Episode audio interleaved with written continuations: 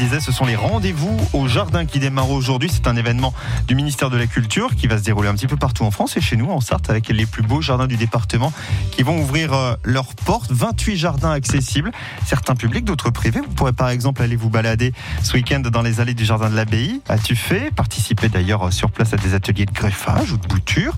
À la Chartre-sur-le-Loir, c'est le jardin du partage qui sera ouvert, cultivé par des jardiniers amateurs qui euh, vont vous faire la visite du jardin et qui vont vous proposer pas mal d'animations. Il y aura par exemple la possibilité d'échanger des plants des graines et de participer dimanche à un repas partagé.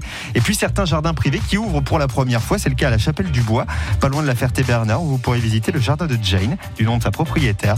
C'est un jardin privé de style anglais qui s'étend sur plus d'un hectare euh, et qui donc ouvre pour la première fois. Vous avez la liste des jardins qui seront euh, visitables ce week-end, les horaires, les infos pratiques. Pour ça, vous allez sur le site rendez-vous au jardin.fr. Le site officiel de cette manifestation.